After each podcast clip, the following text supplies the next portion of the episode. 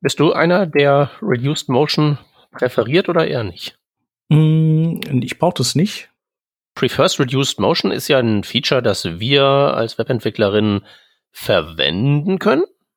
Und die Frage ist, wenn ich jetzt jemand bin, der darauf angewiesen ist, dass die Motion reduced ist, so wie du es gerade beschrieben hast, dann kann ich doch Webentwicklern, die ja tendenziell dazu neigen, überlange Animationen zu machen und zu verspielt zu werden, doch nicht über den Weg trauen, oder?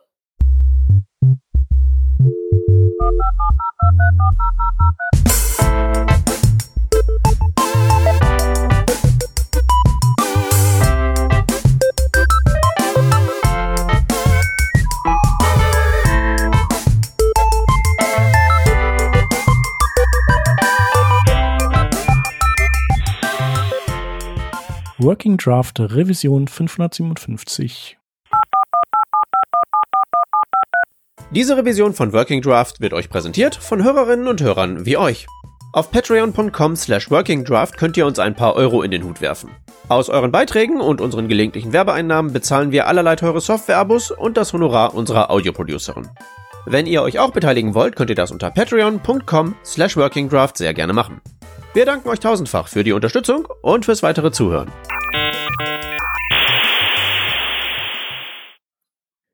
Wir sind heute zu zweit. Und zwar wären da zum einen der Peter. Moin, moin. Und ich bin der Shep. Und wir haben uns überlegt, dass wir anlässlich der letzten Safari Technology Previews, Technical Previews, Technology Previews, einfach mal wieder ein bisschen über WebKit reden und ja, was da so alles Neues passiert, weil das doch schon so einiges ist und auch ein paar coole Sachen.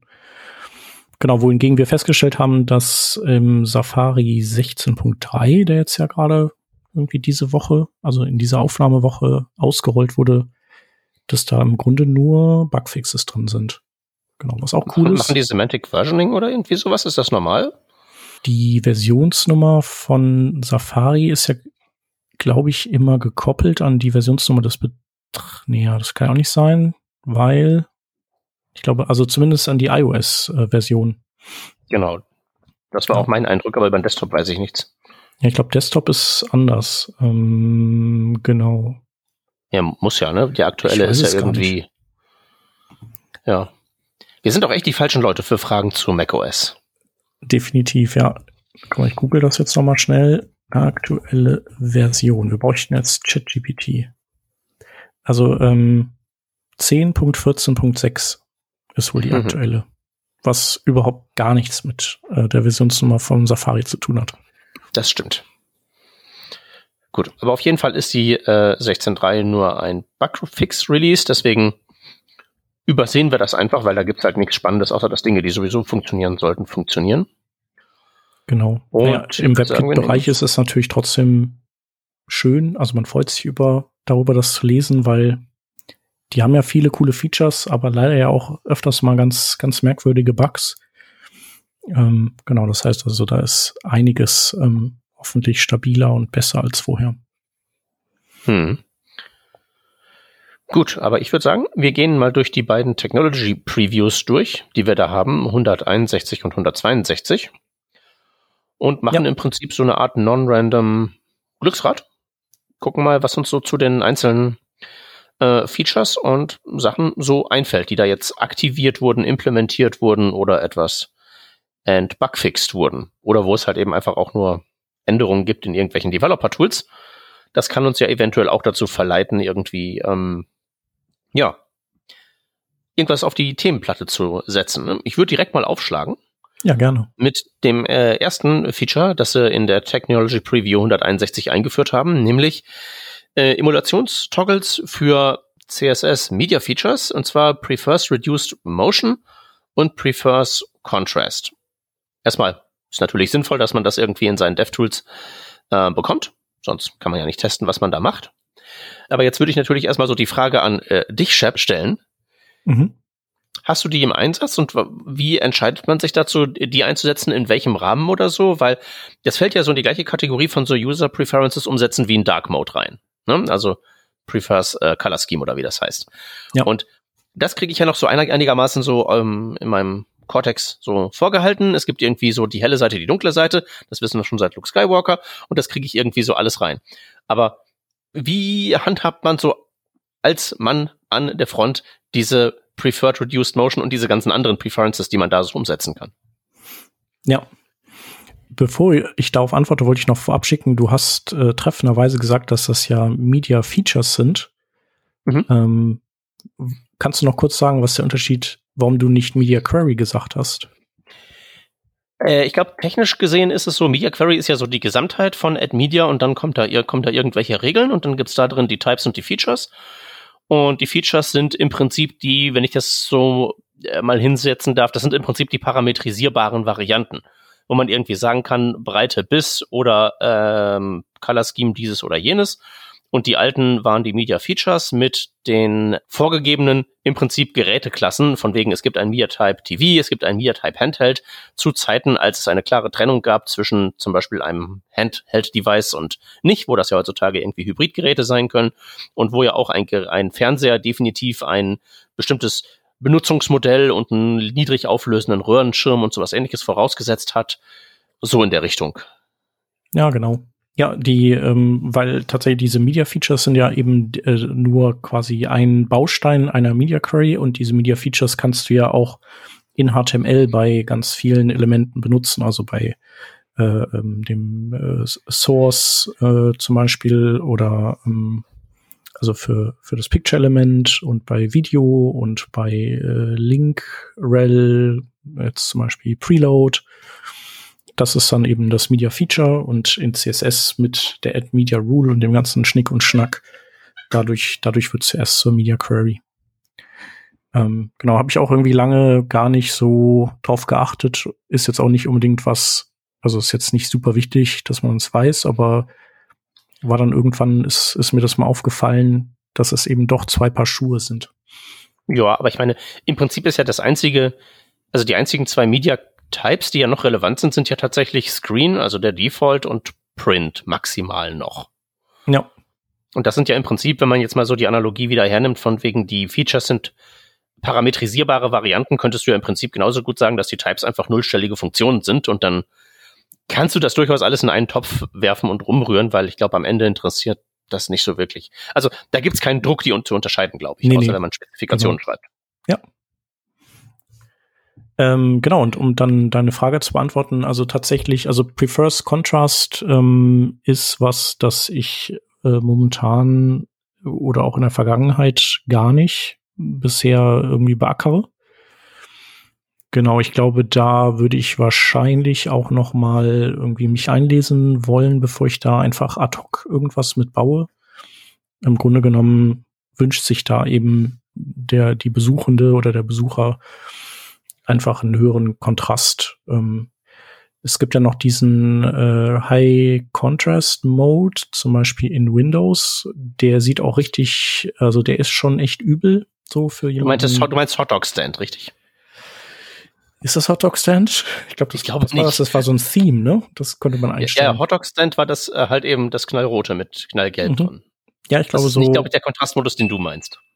Nee, aber so also von der Wirkung her auf jeden Fall ähnlich. Ähm, ja. Da weiß ich jetzt gerade nicht, ob das, ob das das gleiche ist wie Prefers Contrast und deswegen sage ich, also wenn ich dieses Feld irgendwie ähm, anfange zu beackern, würde ich mich da wahrscheinlich erstmal einlesen wollen. Genau, Prefers Reduced Motion, das setze ich ein, aber eigentlich eigentlich falsch, weil was ich damit mache, hm. ist, dass ich immer äh, sozusagen alle Animationen äh, wieder wegnehme, wenn jemand dieses, diese Preference gesetzt hat. Und ich glaube, korrekter fände ich es, wenn ich die Animation in so ein Prefers Reduced Motion hineinwickel, wo jemand sagt, er möchte oder sie. Mhm. Weil das dann quasi so eine Art Progressive Enhancement ist und wer eben einen alten Browser hat, in dem man das eben so nicht melden kann an äh, die Webseite, dann, dann hat man auch trotz, dann fällt man eben zurück auf, man hat keine Animationen. Und wenn man eben dann eine betroffene Person ist und einen bisschen älteren Browser hat, dann äh, braucht man eben keinen Kotzeimer neben seinem Rechner, wenn man die Webseite betrachtet. Mhm. Aber dann könnte man doch theoretisch einfach ganz ans Ende von allem doch für alle Elemente, alle Animationen und Transitions auf Off schalten. Wird das nicht funktionieren?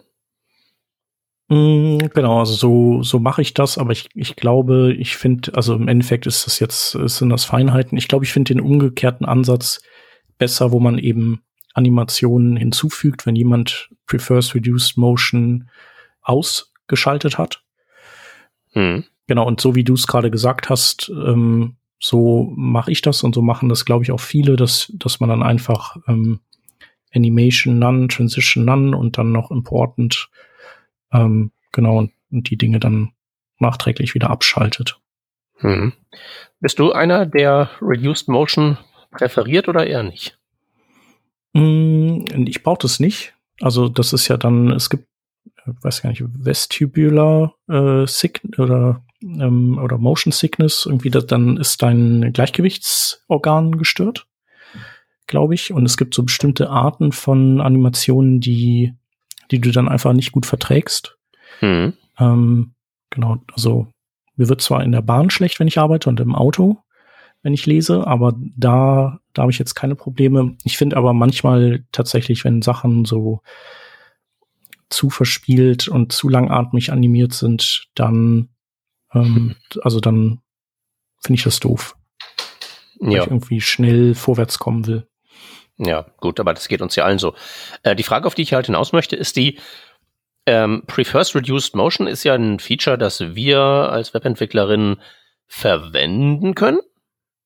Und die Frage ist, wenn ich jetzt jemand bin, der darauf angewiesen ist, dass die Motion reduced ist, so wie du es gerade beschrieben hast, dann kann ich doch Webentwicklern, die ja tendenziell dazu neigen, überlange Animationen zu machen und zu verspielt zu werden, doch nicht über den Weg trauen, oder? Also, für wen ist dieses Feature? Ich kann mich ja, wenn ich jetzt sozusagen, ne, den Kotzeimer brauche, wenn das, wenn ich zu viel Animationen habe, kann ich mich ja nicht darauf verlassen, dass das äh, vernünftige Webentwickler in weiser Voraussicht abschalten, sondern ich muss doch eigentlich andere Wege finden, das zu machen. Mit meinen User-Style-Sheets alle Transitions abschalten oder mein Betriebssystem irgendwie einrichten oder ähnliches. Ist das nicht so?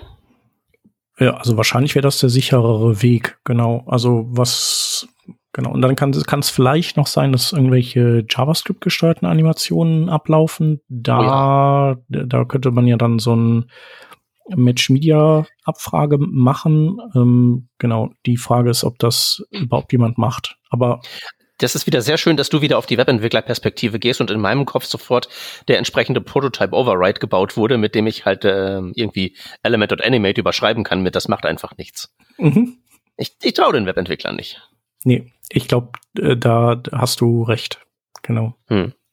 Weil ich meine, wenn ich jetzt so in meinen Alltag reingucke, ich musste letztens irgendwie Dark Mode implementieren, habe halt allein schon festgestellt, das klappt schon allein deshalb nicht, weil auf Linux der Chrome die User Preferences einfach nicht umsetzt. So, ich stelle mein Betriebssystem ein. Ich hätte gern Dark Mode, das geht mit Firefox auch, aber Chrome sagt halt eben, nee, kriegst halt trotzdem hier äh, Light Mode. Mhm.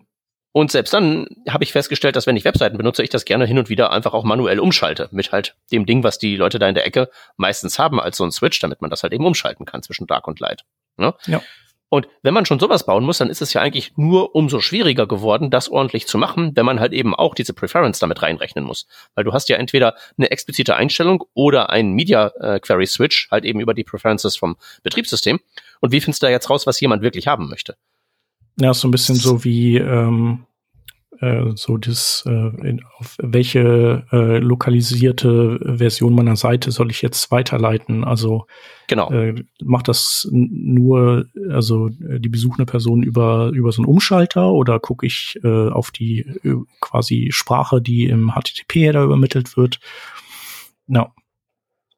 Ja, und selbst dann kannst du ja längst noch nicht alles umschalten. Irgendwie so der, ja, äh, das Komma da in Input Type Number und ähnliche Späße. Ja. Das ist auf jeden Fall komplex und ich finde auch, je mehr dieser Dinge man äh, einbaut, desto mehr, ähm, also Multiversen hat man dann sozusagen, die man testen muss, neben auch noch quasi Desktop und vielleicht Tablet und Mobile hm. und allem dazwischen. Dann hat man noch äh, Light Mode und Dark Mode und das Ganze dann nochmal multipliziert mit einmal mit Motion, einmal ohne und also mhm. das finde ich schon sehr schwer. Und ich finde auch so ein Dark Mode einen anständigen zu bauen, das ist auch richtig Arbeit. Also es gibt ja hier diesen Dark Mode für Arme, wo man quasi über CSS-Filter dann die, die Seite invertiert und dann alle Bildelemente sich nimmt und die wieder zurück invertiert und dann mhm. noch quasi am Farbrad dreht, damit Rot, das nach dem Invertieren grün geworden ist, dann auch wieder quasi zurück ins Rot gedreht wird. Da kommt man aber eben nur, also ist dann wieder Pareto-Prinzip, mit wenig mhm. Aufwand schafft man 80 Prozent der Strecke. Aber so richtig cool ist es nicht. Nee, ist es nicht. Aber zum Beispiel auf meinem äh, Firefox, den ich auf meinem Mobilgerät verwende, habe ich eine Extension installiert, die macht halt sowas in der Richtung. Weil ich mhm. halt den Webseiten nicht zutrauen kann, dass sie meine Preferences irgendwie ernst nehmen. Und ich kriege wirklich Schleudertrauma, wenn ich irgendwie so mein dunkles Betriebssystem habe und dann plötzlich so, bam, knallweiße Seite. Mhm. Es geht halt nicht. Sieht halt jetzt doof aus und manchmal ist auch wirklich Zeug ernsthaft unlesbar. Aber was, was, was will man machen?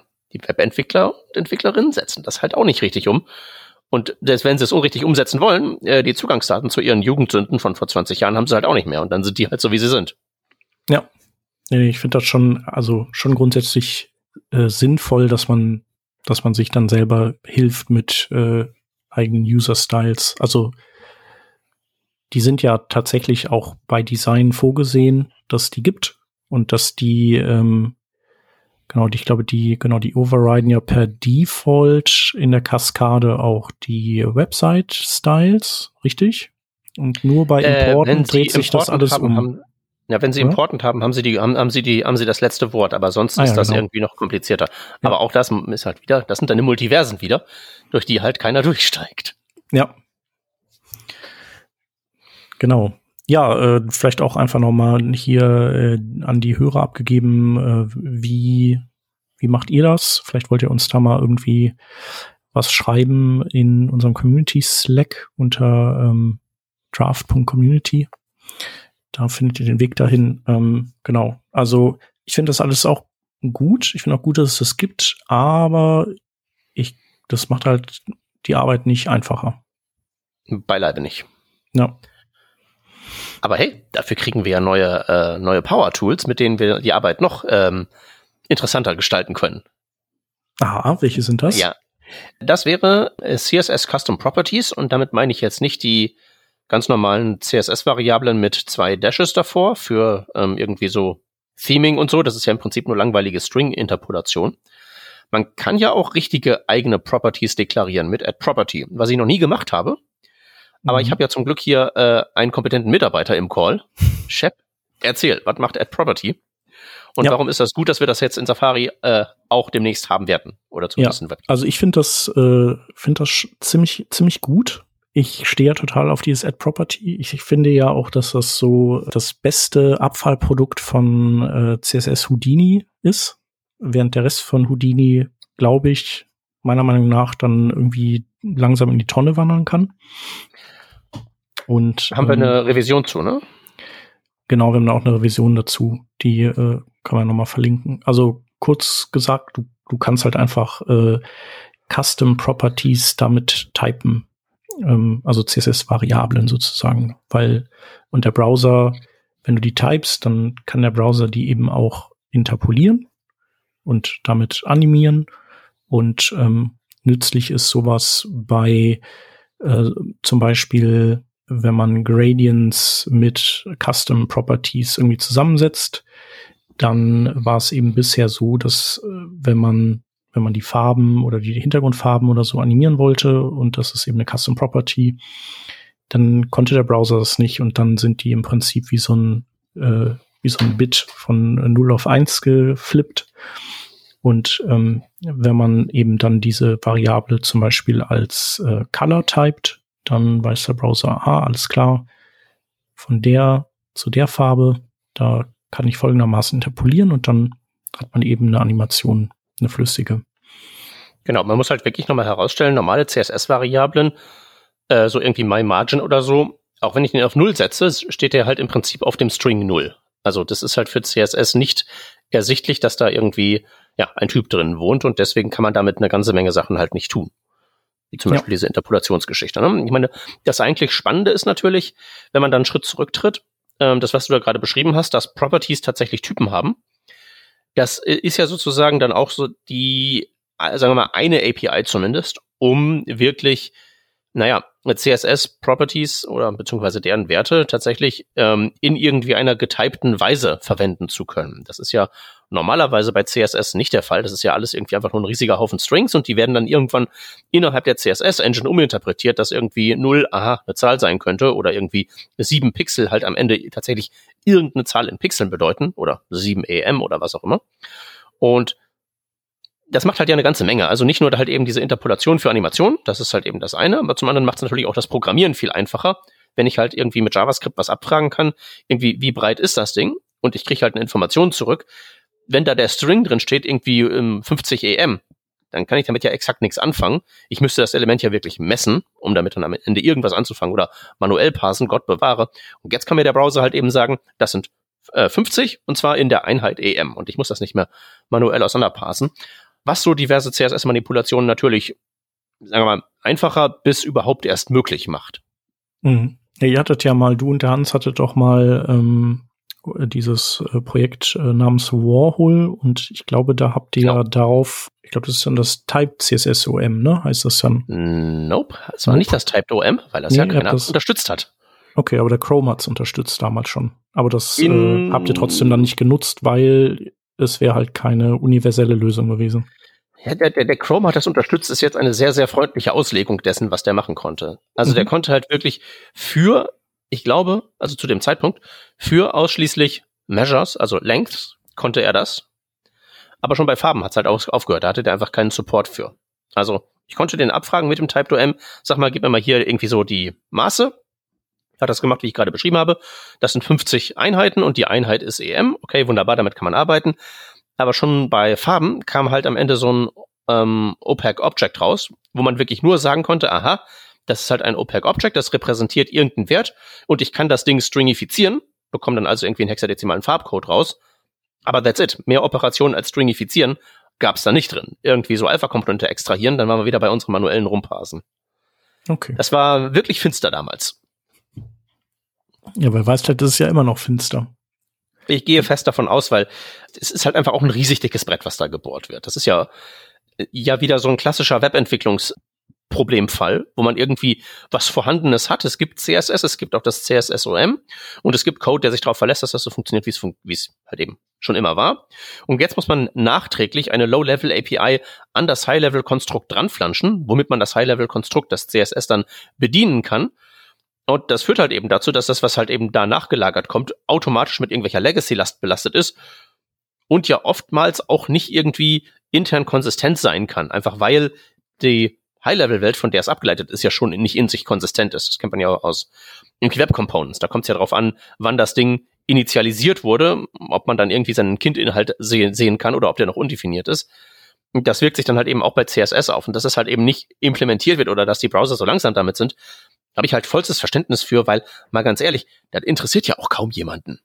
Also, als hätte mir damals echt das Leben sehr viel leichter gemacht und irgendwie alles viel toller gemacht und das sowas wie Add Property ist super und das brauchen wir mit so ein bisschen Airquotes. Aber das brauchen halt wir. Und ich glaube, die meisten Leute, die halt einfach nur damit zu kämpfen haben, dass ihre Webseite einigermaßen konsistent aussehen soll, denen ist das weniger wichtig als irgendwie, ähm, keine Ahnung, ein neuer CSS-Filter oder sowas. Damit kann man einfach mehr anfangen und ich glaube, mehr Leuten was Gutes tun. Wäre halt so meine Einschätzung der Lage. Ja. Ja, ich glaube, ähm, genau, also es ist halt andererseits eine relativ äh, niedrig hängende Fruit, äh, also Frucht, ähm, weil im Prinzip äh, kennt CSS ja die Typen schon. Ähm, also man muss jetzt eben quasi nur noch reinbauen, dass äh, dass, dass es eben diese Typen auch auf Custom Properties ähm, oder mit denen genutzt werden kann. Dieses äh, Typed OM, das ist ja dann wieder was, ähm, das steckt da zwar theoretisch auch irgendwie drin, aber das ist halt, wie du schon gesagt hast, einfach ein dickeres Brett.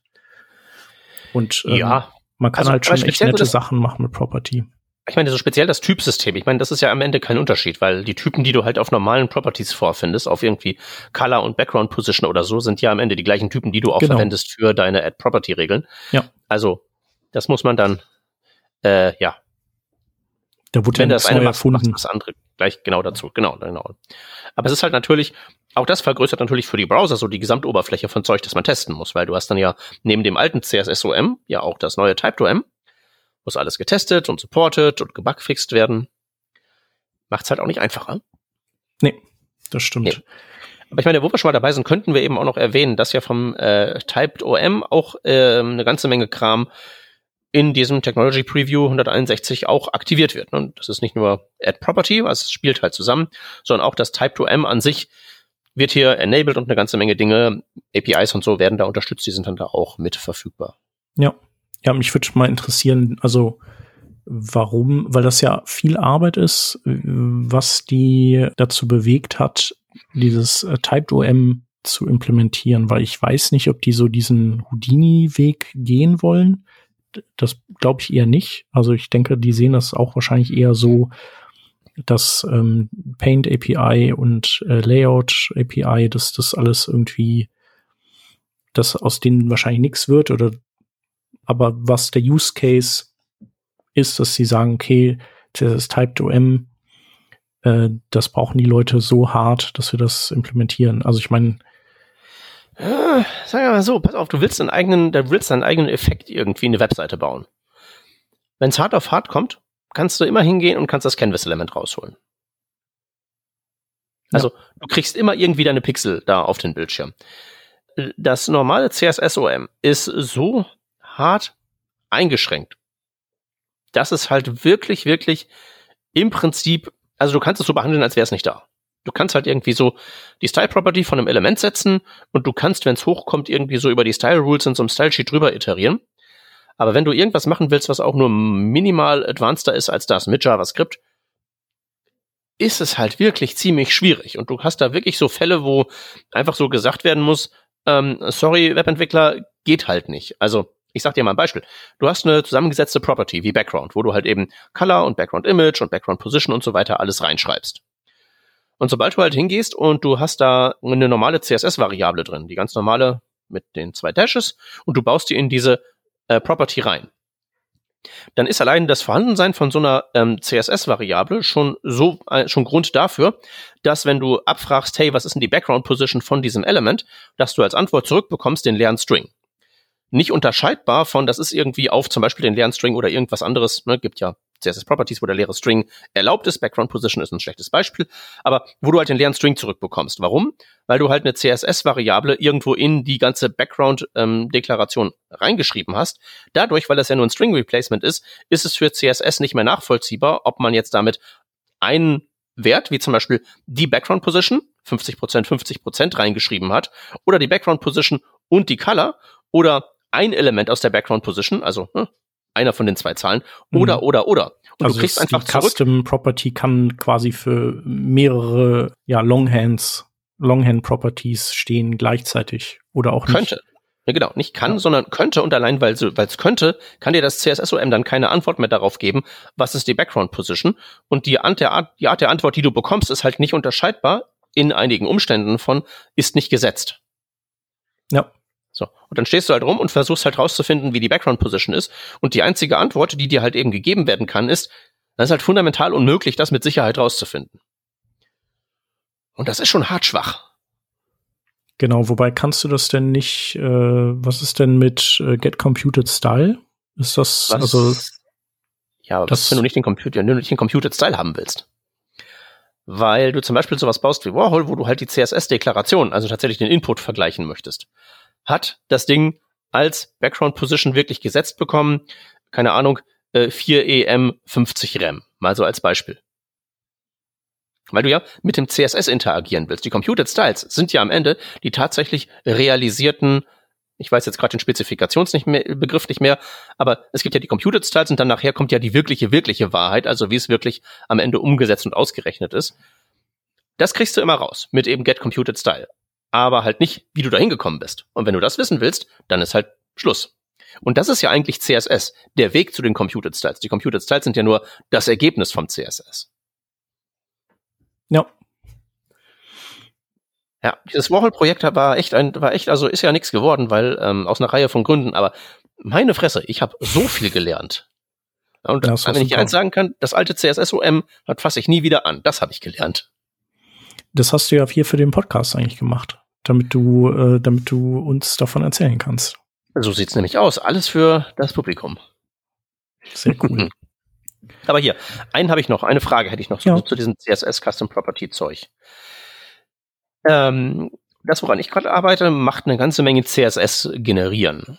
Also wirklich ganz, ganz viel mit ganz, ganz vielen komplizierten Kalk-War-Geschichten und sowas. Und ich fühle mich ja ein bisschen gebissen mittlerweile davon, dass CSS ja keine Syntax- oder Runtime-Errors mir durchgibt. Mhm. Also ich lade meine Webseite neu und das sieht halt nicht aus, wie es da aussehen soll. Und im Idealfall merke ich das, im schlimmsten Fall nicht. Mhm. Ist das eigentlich noch angemessen? Also ich meine, das Verhalten, dass es weiter funktioniert, ist korrekt, weil das ist wie CSS funktioniert, Progressive Enhancement etc. Das soll so bleiben. Aber sollte nicht irgendwie eine ungültige CSS-Konstruktion uns mittlerweile mal gemeldet werden? Und ich meine jetzt halt nicht irgendwie so ein CSS-Validator, den ich über meinen Style-Sheet meine CSS-Datei rüberlaufen lassen kann, weil wenn ich mit JavaScript irgendwelches CSS generiere, was ich halt eben gerade tue, da nützt mir das nicht. Ich will ja wissen, was das, was ich dem Browser zu essen gebe, ob das tatsächlich noch irgendwelche Gültigkeitsanforderungen erfüllt. Gibt's da was oder sollte es das geben oder ist das Käse, spinnig? Mm, also ich glaube, das ist ja so, zumindest in, in Firefox, da bekommst du ja so, ähm, ja, was sind das, so Notifications auf der Konsole, wenn du irgendwie, äh, also zumindest teilweise, wenn du so Mumpitz-Werte setzt, glaube ich. Mhm. Aber das ist halt nix, was du per JavaScript, glaube ich, abgreifen kannst. Also. Das müsste ich gar nicht haben, aber zum Beispiel irgendwie so, ich hatte halt mal so einen Brainfart, wo ich irgendwie so Kalk, äh, eine, ein Wert mit Einheit geteilt durch anderen Wert mit Einheit gemacht habe, was halt offensichtlich nicht geht, weil er gibt ja keinen Sinn. So. Mhm. Aber was passiert halt? Die ganze Expression ist halt eben einfach nur, wird nicht evaluiert, er liefert kein Ergebnis, funktioniert nicht. Mhm. Und was ist, ist wenn du das in äh, css.supports reinsteckst und guckst, was äh, also was da rauskommt? Also ich meine, dann du, du würdest das dann missbrauchen? Ähm, für was jetzt genau? Also wie würde ich das machen? Mm, naja, du kannst ja, ähm, ich weiß nicht, ob das, ob, ob das, ob dann False zurückkäme, aber wenn du da eben äh, eine ungültige äh, Deklaration reinsteckst. Mhm. Also ich meine, das müsste funktionieren. Aber wie implementiere ich das denn? Weil, also ich generiere meinen JavaScript-String mit 50.000 CSS-Regeln drin. Mhm. Und ich will mitbekommen, wenn das nicht funktioniert. Möglicherweise ähm, im Idealfall nicht nur mit deine 50.000 Zeilen sind kaputt, sondern in dieser, in, in, dieser Stelle ist es halt eben suboptimal. Dieser Kalkausdruck, den du da gebaut hast, der geht nicht. Ja. Ja, schwierig. Ähm, wüsste jetzt auch nicht, also, nee. Ich glaube, also teilweise kannst du es halt noch in den DevTools sehen. Also da gibt's ja jetzt auch immer mehr solche, dass du so Anmerkungen bekommst, so nach dem Motto, äh, hier, wenn du äh, quasi diese Property oder das so setzt, dann funktioniert, sagen wir mal, Float nicht mehr oder sowas. Also dann mhm. so hier dein Float ist kaputt, weil du hast äh, im Parent Container äh, Display Flex gemacht oder so. Ja. Ähm, genau, aber das ist ja auch nicht das, was du willst. Und das funktioniert mm. ja auch nur für mm. bestimmte Dinge. Ja, es ist ja auch, das ist ja auch mehr so ein, das ist ja mehr so Situational Awareness.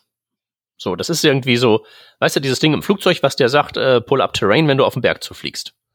Ja. Ah, ich hätte jetzt mehr gern so mehr, mehr gern so ein Ecam-Output, wo halt so drin steht, äh, das und das ist gerade kaputt an deinem Gerät und ich kann dir genau sagen, welches Teil das jetzt ist. Mhm. Ja, und was ist hier mit äh, Styland? Also äh, jetzt mal irgendwie ungeachtet äh, dessen, ob du das jetzt, wie du das da bei dir im Projekt jetzt genauer verbaust, aber das macht sowas auch. Ja, aber ist halt die Frage, ob der den ganzen Layers of Indirection folgen kann. Also stell dir vor, ich habe einen Kalkausdruck, var 1 geteilt durch var 2. Mhm. Nee, nee, das Und in var 2 ist eine Einheit drin. Nee, ne? das ich kann der ja auch gar nicht, weil das ja von deiner DOM-Struktur ab, abhängt auch. Ja, genau. Also. Aber ich meine, am Ende sind wir ja bei deinen Computed Styles von vorhin. Irgendwann kommt halt die Wahrheit zutage. Und dann müsste finde ich, müsste es einen Reporting-Mechanismus geben, der da sagt, dieses CSS hier, ähm, das funktioniert so nicht. Und sei es halt nur, dass mir die Deklaration genannt wird. Muss ja nicht mal irgendwie so eine super genaue Diagnostik sein von wegen der spezifische Fehler. Kalk geteilt durch Element mit Einheit funktioniert nicht, sondern einfach nur mehr als einfach still scheitern. So. Ja. Was halt auch ein bisschen schwierig ist, weil du willst ja Progressive Enhancement haben, aber das ist ja wahrscheinlich ein Kategoriefehler zu sagen, unbekannte Property oder unbekannter Value versus ich weiß, was du versuchst zu machen, aber das funktioniert nicht. Mhm. Und hier ist die Meldung, die dich da hinweist. Ja. Also mit dieser immer weiter steigenden Komplexität von CSS mit Add Property und Houdini und hast du nicht gesehen, wäre es, glaube ich, mal an der Zeit, dass die DevTools nicht einfach nur aufrüsten mit neuen Buttons, die man anklicken kann, sondern wirklich mit solchen Reporting-Mechanismen, wie immer die auch aussehen. Ich bin da halt nur mhm. persönlich gerade von gebissen, deswegen klappert das so in meinem Kopf herum. Also tatsächlich ist es, ähm, ist es ja so, dass die, ich glaube, dass die DevTool-Macher der verschiedenen Browser auch total interessiert sind an solchen Dingen. Ähm, also weil immer, wenn ich mal welche getroffen habe und mich mit denen unterhalten habe und dann eben auch gesagt habe, so, äh, also im CSS-Bereich zum Beispiel, es wäre halt einfach cool, wenn die DevTools einen darauf hinweisen würden, dass man bestimmte Dinge implizit quasi auslöst durch das explizite Setzen bestimmter Properties. Also da kommt ja dann, je nachdem, was man da benutzt, kommen ja noch so ein paar Sachen im Gepäck, wie zum Beispiel, dass dann eben Floats nicht gehen und so. Mhm. Ähm, da gibt's ja noch ganz, ganz viel mehr. Und ähm, sowas finde ich halt einfach total, total gut und die sind da auch äh, absolut interessiert dran. Ähm, deswegen, also musst du da einfach nur den, den Case für machen und äh, und dann ähm, das den richtigen Leuten einfach äh, schicken. Und also ich glaube, dass die schon offen werden für sowas. Und ich finde das jetzt auch tatsächlich sinnvoll. Hm. Ja, ich glaube aber, dass, ich glaube, es ist mehr als nur den Case machen. Also ich glaube, es, es lässt sich relativ leicht fordern. So, wie ich jetzt hier sitze mhm. da mit meinem. Aber das machen ja viele. Also warum sollst du das nicht auch machen? Und dann können ja, die weil sich, ich manchmal das sehe, ja wie die da so rumfordern und dann denke ich mir so, ja, kannst dir auch ein bisschen Mühe geben, dann hast du vielleicht auch die Chance, einigermaßen ernst genommen zu werden. Ja, genau. Aber du hast recht, damit ja tun. Äh, ja, das müsste ich ja tun, weil sonst würde ich ja äh, aussehen wie ein Vollhuhn. Ganz genau. Hm. Ja, und vielleicht kann man ja sowas, zumindest mal sowas mit so einer Stylent-Implementierung ja zumindest mal prototypen, dass man so eine Browser-Extension schreibt und irgendwie so sagt, das macht nicht, was ich will, es mhm. macht irgendwie nur so 30 Prozent von dem, aber wenn es 100 Prozent von dem machen würde, was ich gerne hätte, siehe Text, dann könnte das so sein und dann wäre das vielleicht nützlich. Ja, ja, genau. Also ein Browser-Extension bauen ist natürlich auch immer super, dass er dann auch, auch, je nachdem, was, also wie beliebt die dann ist und was für ein Uptake die hat oder was die Leute darauf eben für ein Feedback geben, ist es natürlich für die Browsermacher dann auch noch mal so ein, so ein Ding, wo die dann sehen können, hey, das äh, finden dann schon viele Leute gut oder das find, interessiert keine Sau. Kann ja auch mhm. sein. Mhm. Und dann äh, sparen wir uns die Arbeit und machen lieber andere Dinge. Ja, okay, dann habe ich also jetzt Hausaufgaben. Wunderbar. Ja, aber finde ich gut. Äh, sag okay. mal Bescheid, wenn du das, äh, wenn du da irgendwie was hast. Dann äh, würde ich da auch die Werbetrommel rühren für. Okay, das äh, ist äh, das ist ein Deal. Das machen wir so. Genau, dann haben wir hier, wir haben äh, dann äh, sind ein paar ähm, Fixes für die Has Pseudoklasse. Ähm, da nehme ich an, wird es sowieso noch immer wieder was geben. Das gab es auch im Chrome-Browser ganz am Anfang, als sie Has freigeschaltet haben, die, dass die so ein Invalidierungsproblem öfters mal haben, weil Has ja quasi die, die Richtung umkehrt, in die Dinge irgendwie ablaufen. Und ja. das wird halt gecached, damit es eben auch nicht zu, zu viel äh, Compute-Time braucht, wenn irgendwie neue Elemente insertiert werden und so. Ähm, genau, und da gibt's gibt's einfach äh, Cache-Invalidierungsprobleme immer mal wieder. Und da werden wir, glaube ich, auch in, in den nächsten Releases aller möglichen Browser immer wieder sowas sehen, wo die dann ähm, das dann eben einfangen, diese Probleme. Es ist fast so ein bisschen wie, ähm, als würde, hätte das gestimmt, was die, die gesagt haben, sowas wie Hess kannst du nicht machen, als hätten die so ein bisschen recht gehabt. Also weil es halt mit der normalen mhm. CSS-Selektor abbilden, mit dem normalen CSS-Selektor-Mechanismus nicht funktioniert, sondern halt eben sein eigenes Spezialreich werden muss, macht man sich da ja schon einen ganzen Haufen von Schwierigkeiten mhm. auf, die man sonst nicht hätte. Andererseits, tja, ja. jetzt hören sie wenigstens auf zu fordern, die da sagen, sowas wie Hess muss existieren. Ja. Ich, ja, genau. Also ich finde, das ist auf jeden Fall äh, schon jetzt gut genug umgesetzt und gelöst. Ähm, tatsächlich ist es auch so, dass äh, das Has schon einen höheren äh, Impact hat, so auf, auf das ganze Selektor-Matching. Ich hatte nämlich die, ähm, dieses äh, Chrome Tracing, also dieses interne ähm, Selector Matching Tracing hatte ich mal auf mein aktuelles Projekt angewendet und was kam da relativ weit oben raus? In der Tat, ich glaube, der eine oder die paar Selektoren, wo ich Has verwendet hatte, ja, liegt, liegt halt auf der Hand. Also es wird zwar gecached und so, aber es ist halt einfach für den Browser schon, schon deutlich komplexer. Ja, du musst es halt trotzdem irgendwann ja zum ersten Mal ausrechnen. Nützt ja nichts. Ja, genau. Also ist der, ist, ist der Impact äh, messbar oder ist er auch spürbar? Mm, es gibt ja äh, diese, wenn du Lighthouse laufen lässt, dann gibt es ja immer so dieses, äh, das Lighthouse bemängelt, hey, du hast mehr als, ich weiß nicht, was die Grenze nochmal war, 2000 DOM-Nodes oder so verwendet. Mhm. Und ähm, genau du hast das. einen das, akuten Fall von React, ganz schlimm. vielleicht, vielleicht.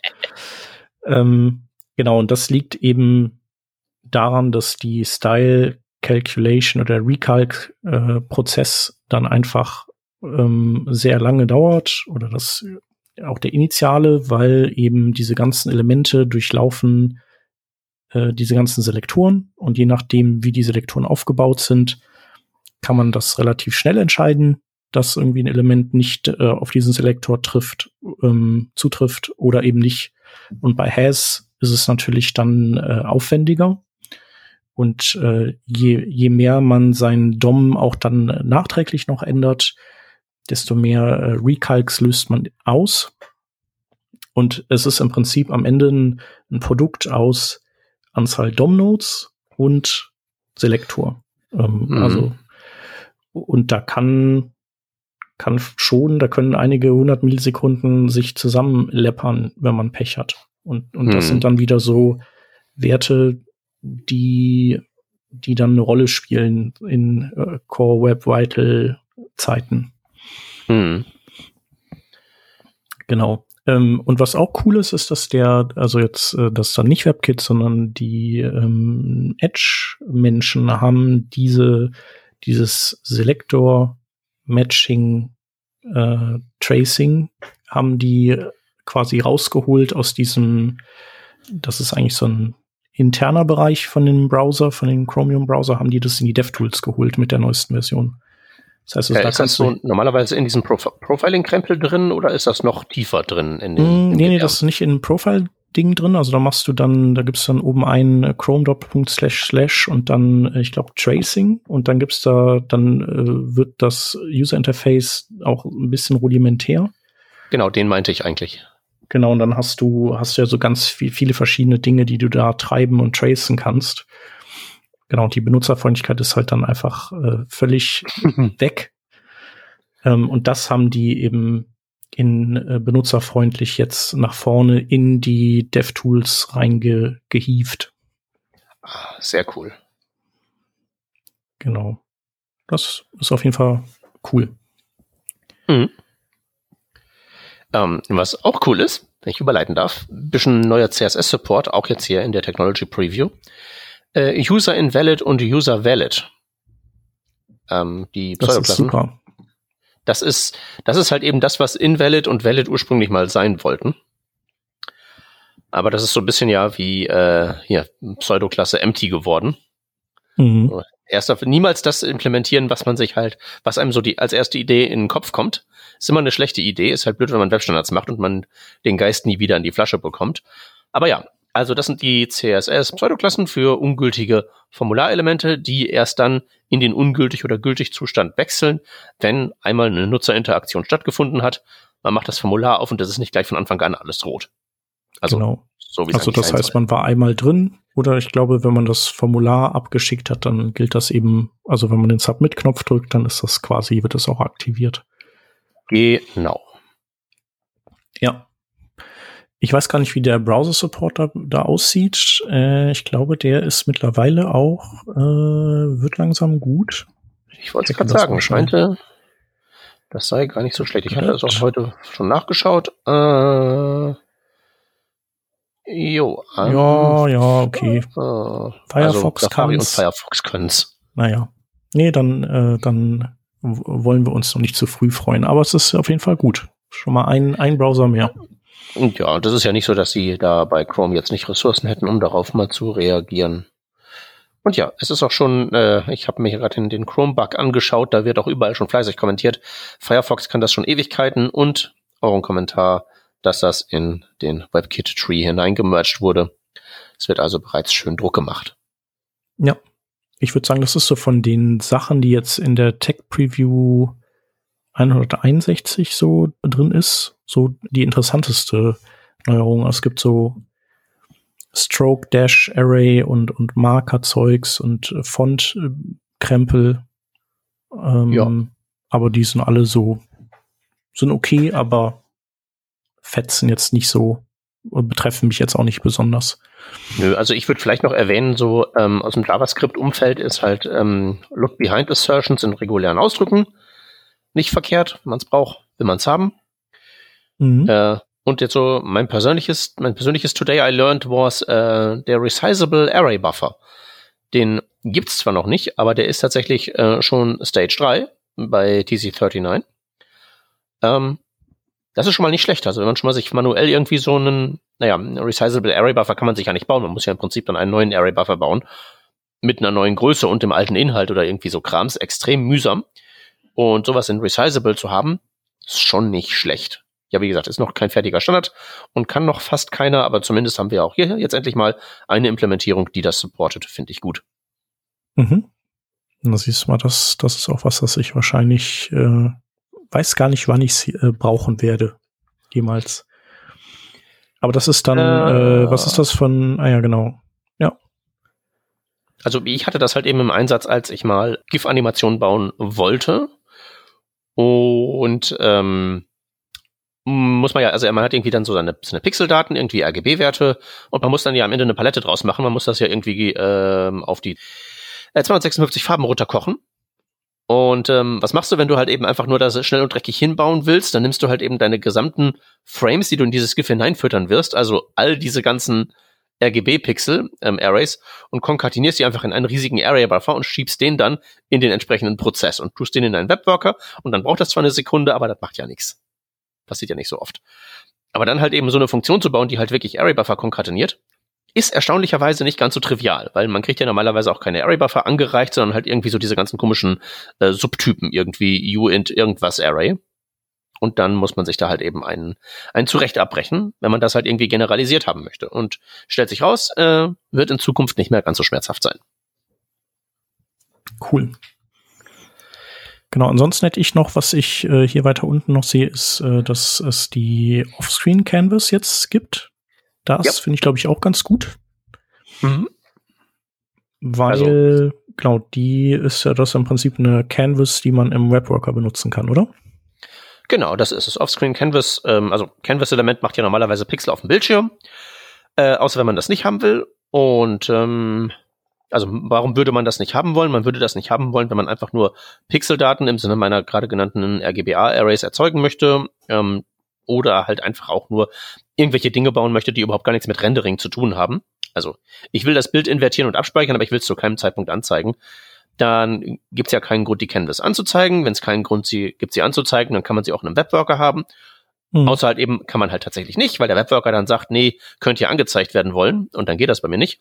Und die Offscreen Canvas macht es halt eben dann in einem mhm. nicht sichtbaren Prozess möglich. Super Sache.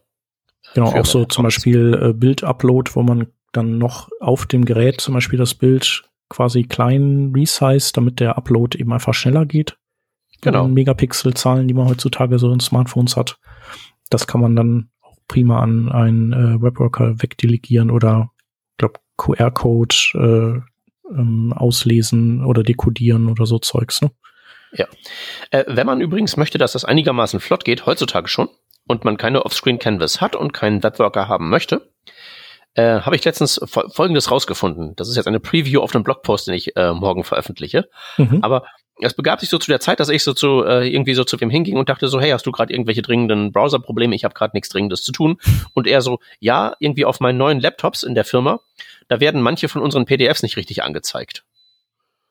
Äh, aber nur wenn die Hardwarebeschleunigung an ist. Mhm. Äh, so richtig schöner Fall von montags geht der Drucker nicht. Mhm. Ähm, stellt sich also raus, ähm, liegt halt eben an einem Rendering-Bug in der Engine von Chrome, beziehungsweise in deren Fall in der großen Firma war das Edge.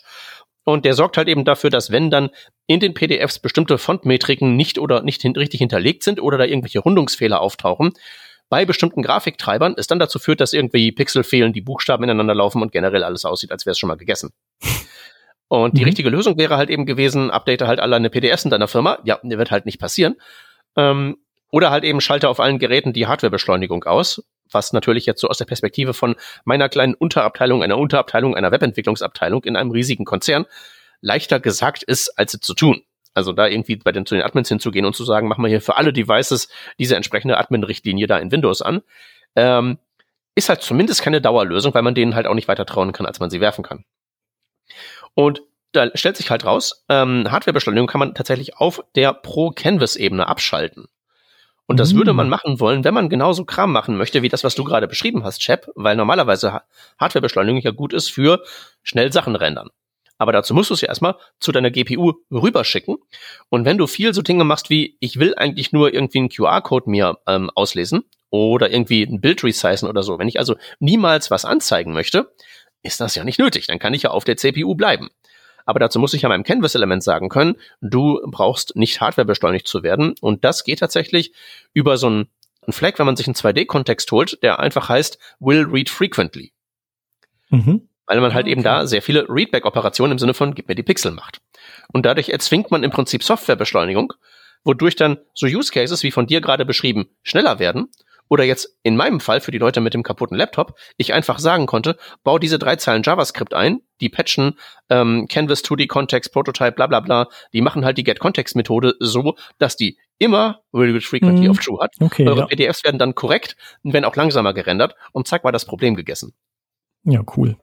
Ja, also nur sozusagen, nett. Das ist sehr cool. Vor allen Dingen steht in den Spezifikationen drin, so, mh, hm, bla, bla, bla, dieser Fleck ähm, sagt dem Browser, dass er optimieren soll, dahingehend, dass oft Readbacks stattfinden. Da steht nicht drin, dass, äh, dass die Hardwarebeschleunigung ausmacht. Nee, nee weil das äh, würde ja, das wäre jetzt ja auch nicht spec-konform. Die wollen ja immer sozusagen äh, so wenig Implementationsdetails eigentlich liefern wie, wie möglich, nur so viel wie nötig, ne? Genau, aber es kreuzt runter, kommt direkt nach dem, diesen, nach diesem Satz, wo halt drin steht, bla bla bla, optimiert für Readback-Operation, kommt so ein nicht normativer Einschub, wo drin steht, ganz im Vertrauen, in ernsthaft bedeutet das Software-Rendering erzwingen. Mhm. Und so weiß man dann, und auch bei MDN steht so drin, dass das dann funktioniert. Wer mehr Details haben möchte, schaut in meinen Blog, da steht das in Länge mal Breite mit Code nochmal drin. Ja, cool. Das merke ich mir auch mal. Das äh, mhm. werde ich bestimmt mal brauchen. Das ist super. Und vor allem Chrome meckert halt auch. Also wenn du eine normale Canvas hast, wo du das nicht aktivierst und du machst irgendwie äh, dreimal nacheinander irgendwie ähm, Get Image Data, dann mhm. kriegst du da auch tatsächlich so eine Warning, die da sagt, sag mal, willst du eventuell diese Option anmachen? Mhm. Ja, okay. Ja, so eine Art äh, Warning, wie du sie oder Hinweis, äh, wie, wie man es, äh, also so eine hatte ich eben auch im Sinn, als ich meinte, der Firefox sagt sowas, bringt sowas auf der Konsole, wenn man da irgendwie falsches CSS anwendet. Genau, oder halt so, so Kram Tipps wie, ähm, genau, oder hier so, ne, passive Events bei Scroll und so Zeug. Mhm. Ja. Ja, sowas ist doch äh, cool. Ja, mega gut. Total. Genau, ich glaube, damit sind wir aber mit äh, dem Tech Preview 161 durch, aber wenn wir noch den 162er, da sind auch noch ein paar gute Sachen drin. Sollen wir uns den noch genau. schnell schnappen? Das machen wir. Ich habe da auch ein paar weniger Notizen drin, als ich jetzt für den 161er hatte. Genau, also was ich äh, da äh, gelernt habe, ist, dass es eine Margin Trim CSS-Eigenschaft gibt, mhm. von der ich noch nicht gehört habe, die ich natürlich dann äh, mal nachgucken musste. Genau, und ich hatte eigentlich gedacht, so, äh, dass es dafür da ist, dass du quasi so, so Margins, die aus Elementen herausragen, dann quasi abschneiden kannst, zumindest langen Margin Trim so. Aber das, äh, dem, dem ist nicht so. Es ist eher zu verstehen, wie bei äh, dem äh, wie bei JavaScript String Trim. Also dass äh, wenn du äh, zum Beispiel in einem Container Inline-Elemente hast und ähm, um und du Abstand zwischen denen haben möchtest, also Inline-Block-Elemente zum Beispiel, und du würdest jedem einen Margin Write geben, dann kann es ja sein, dass eins von denen ganz am Ende der Zeile landet mit so einem ah. Margin, äh, den du da vielleicht gar nicht haben willst. Mhm. Äh, genau, und du kannst dann diese, also an den Kanten kannst du dieses Margin dann abschneiden, sodass das eigentlich nur zwischen den Elementen gilt, aber eben nicht zum Rand des, der, der Box. Also ist ein Margin außer an den Margins. Mm, ja, irgendwie schon. Genau. das ist ja nett. Okay. Äh, okay, und dann hat er das, das deswegen auch nicht. Ähm Ach genau, nee, man sagt damit, wo dieses, wo der Margin weggetrimmt werden soll. So rum funktioniert das. Genau. Ah, okay. Ich war gerade erst wieder so im, im, im, im Sinne von eine alternative Margin-Angabe. Man macht eine normale Margin-Angabe und sagt dann, wo der Margin weggetrimmt werden soll. Also irgendwie ähm, Inline Start, Inline End, so Zeug. Mm, genau, also ja, genau. Also du sagst, äh, Inline an Inline Start soll das weggetrimmt werden oder Inline End. Um, und in Blockrichtung geht das, äh, geht das genauso. Ja. Genau, ist halt eine Kleinigkeit, aber auch wieder so ein, so ein, ein, ein kleiner Baustein mehr, der einem irgendwann mal irgendwie äh, nützlich sein kann, finde ich.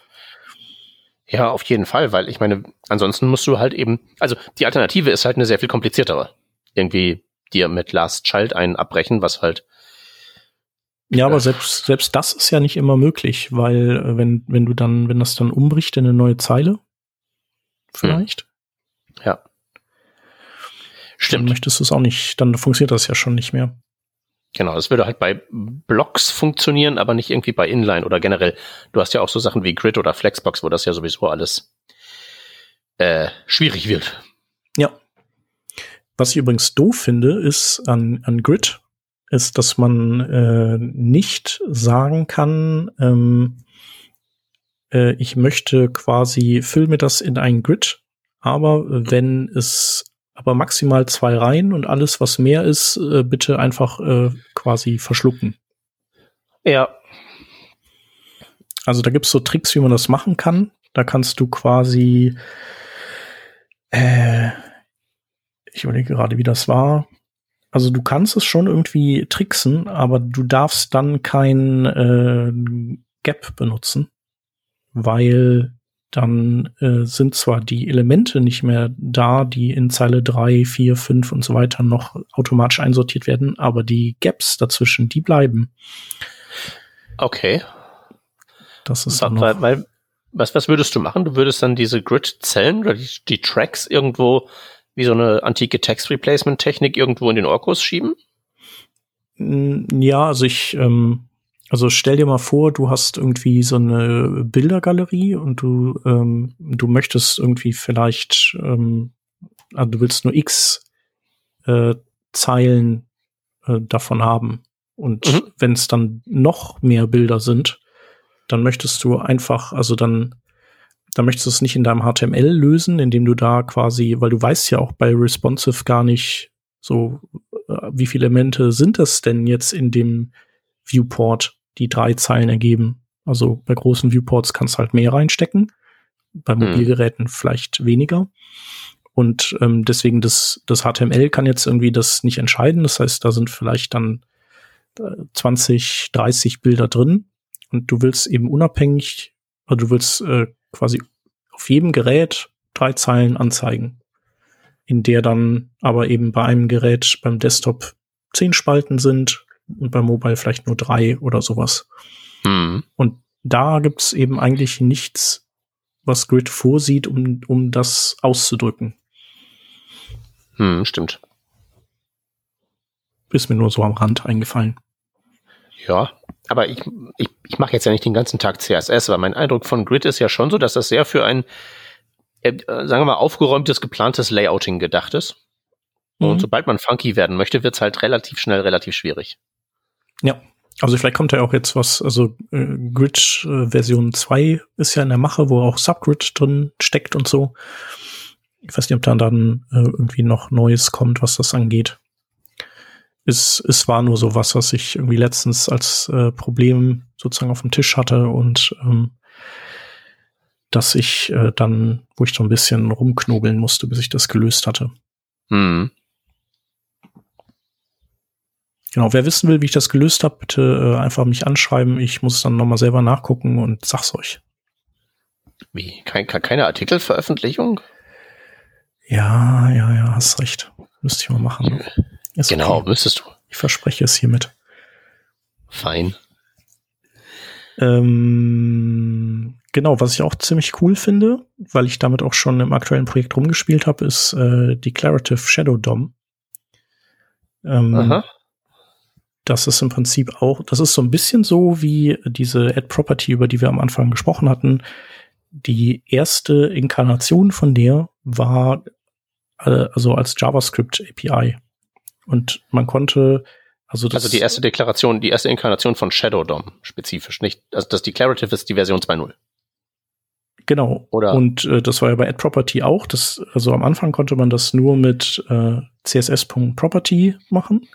Und dann haben die Leute gesagt, so, ja, aber warum kann man das eigentlich nicht direkt in CSS machen? Das wäre doch irgendwie ein bisschen schlauer, weil, oder cooler, weil das ja eh für CSS, also es ist ja CSS.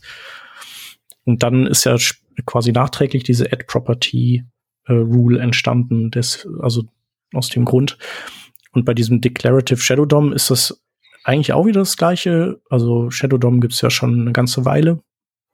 Aber man konnte quasi nicht per HTML das äh, auszeichnen. Also man musste immer JavaScript anwerfen dafür.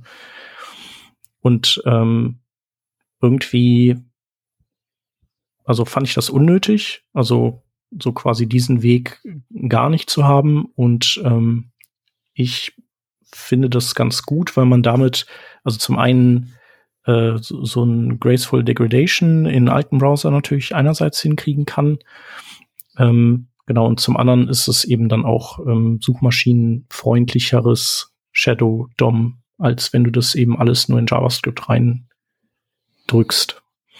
Ist das der Fall? Du meinst wegen dem Template-Element oder was?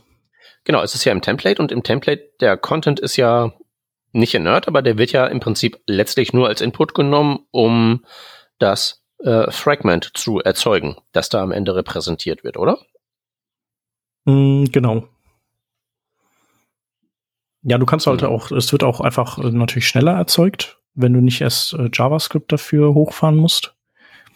Ja. Ähm, genau, und ich spiele so ein bisschen mit, äh, mit Shadow DOM rum, um so quasi auf der, dem Projekt, wo ich bin, so, so Compartments zu machen innerhalb der Seite, in denen mhm äh, zum Beispiel eben das Selektor-Matching einfach schneller abläuft, weil das Style-Sheet dann innerhalb des Shadow DOMs eben nur versucht, die Elemente, die da drin sind, zu matchen und eben nicht den kompletten DOM. Also ein bisschen wie diese, diese Compartments in der Titanic, die sie eingebaut haben, damit die nicht sinkt. Auch das ist ein sehr guter Vergleich mit deinem Projekt. genau. Hm. Ja, ähm, also, äh, nötig würde ich halt eben auch sagen. So, das, das, das braucht man, dieses Declarative Shadow DOM. Ich frage mich halt eben, ob das reicht. Weil ähm, das bewegt sich jetzt ja zunehmend daran, irgendwie einen Templating-Mechanismus herzustellen. Also, machen wir ja quasi schon. Ne? Es ist ja, es kommt ja ins, buchstäblich ins Template-Element rein und das ist ja eine Vorlage, dann hat man da so sein DOM drin und dann kann man das ja mit konkretem Inhalt befüllen, aber klont halt die DOM-Struktur irgendwo rein, hat dann halt irgendwie seine Web-Component oder dein Compartment.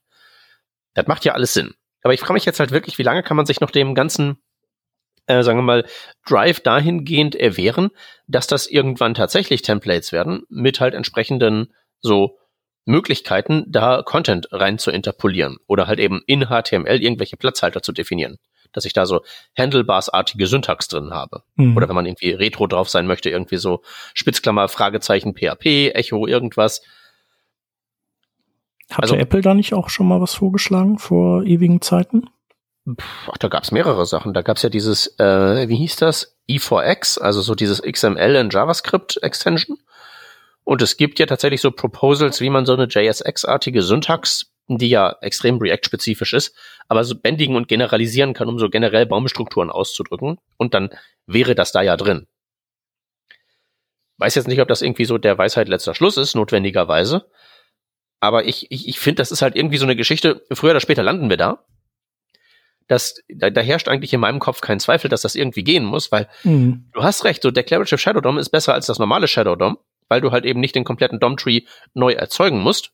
Und das ist ein bisschen, hat ein bisschen Convenience-Bonus und hat ein, je nach Use Case, in deinem Fall jetzt einen Performance-Bonus auch noch.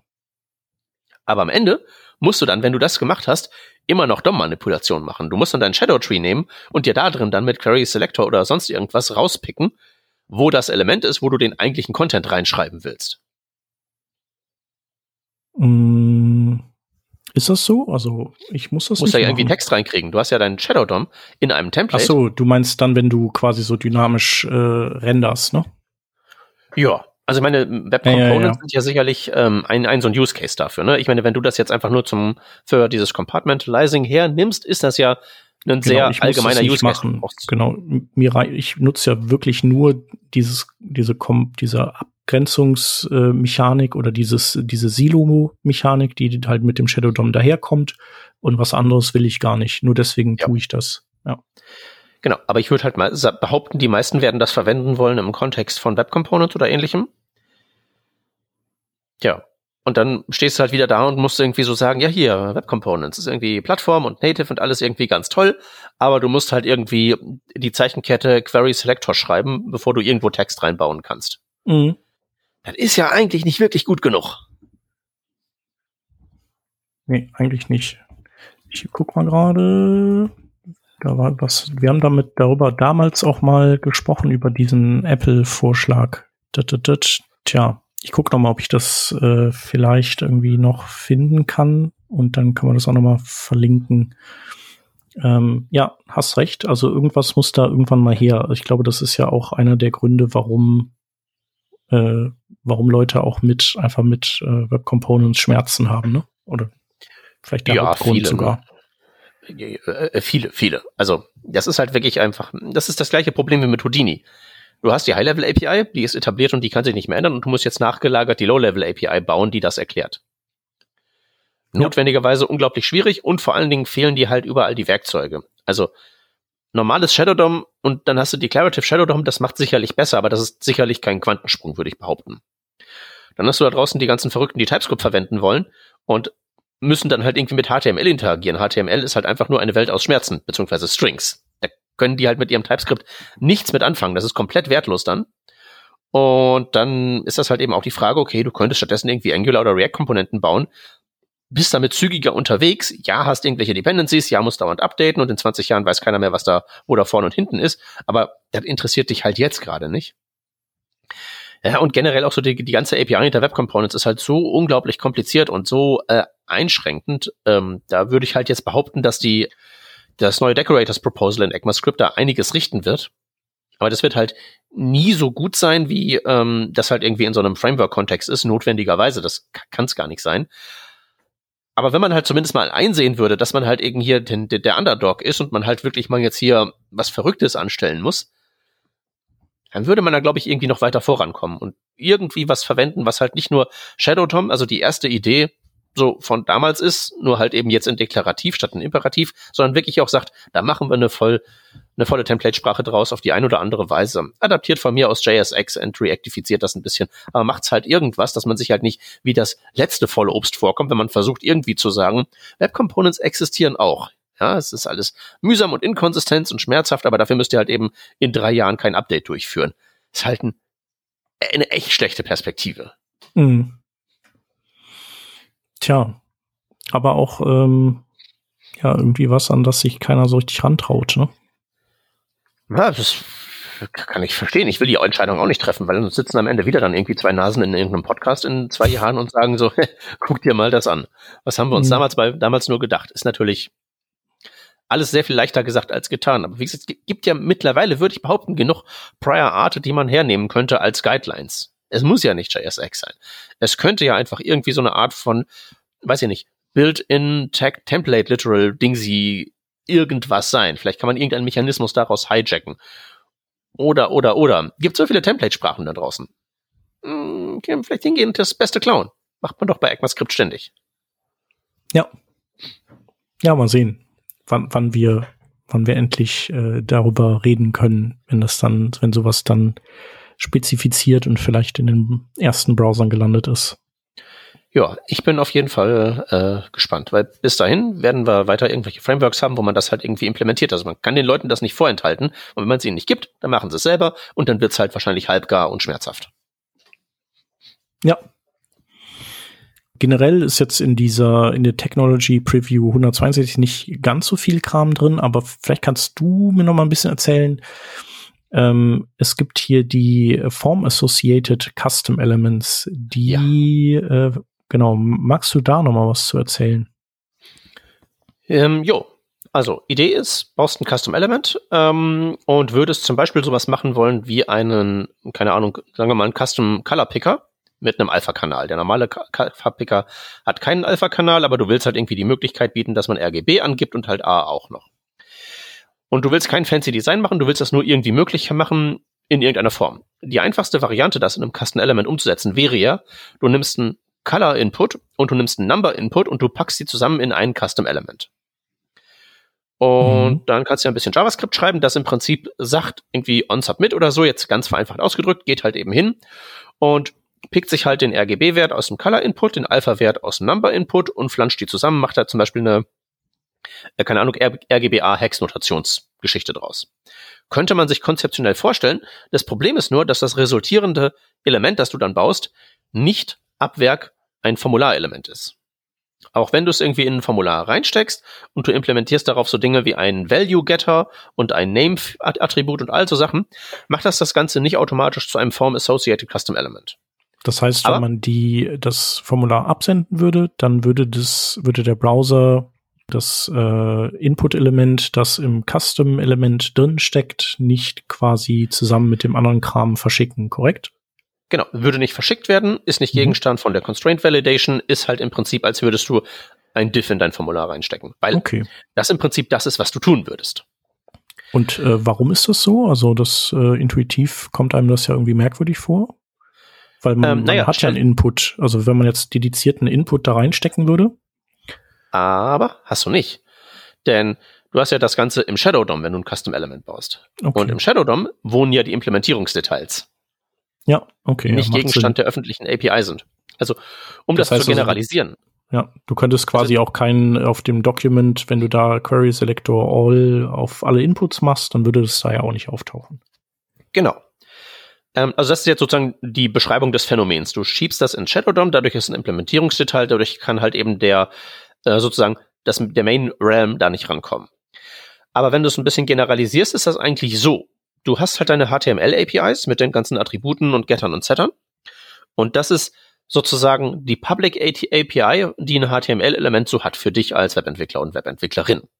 Gehst also hin und benutzt das. Aber wenn du die Spezifikationen anschaust, gibt's ja noch eine gleichsam private API, die solche Elemente haben.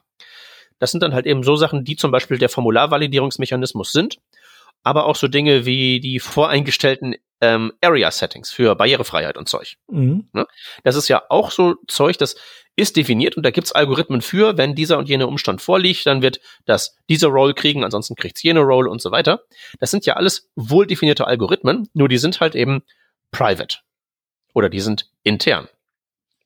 Und was man jetzt kriegt, ähm, sozusagen im Rahmen von Form Associated Custom Elements oder sagen wir so, Form Associated, Form Associated Custom Elements sind eine Ausprägung von dem, ist auf Web Components eine Methode, die nennt sich Attach Internals und die liefert dir eine Public API für die Private API von vielen dieser internen Prozesse. Und diese internen Prozesse sind so Dinge wie Set Form Value. Das heißt, was du dann machen kannst, ist zu sagen, okay, ich habe jetzt ja mein Custom Element und das ähm, enthält halt eben in seinem Shadow DOM das ähm, Color Input und das Number Input für den Alpha-Kanal. Ich mache da Event-Listener drauf und wenn sich auf einen von den beiden Elementen was ändert, dann rufe ich die Internals-Methode setFormValue auf und rechne dann da ähm, aus, was mein RGBA-Wert ist, schieb den da rein und dadurch habe ich jetzt auf meinem Element etwas, das diesen internen Mechanismus vollzieht, umgesetzt aus dieser Attach Internals äh, Mechanik heraus, aus dem inneren Aufbau der Custom Element Klasse.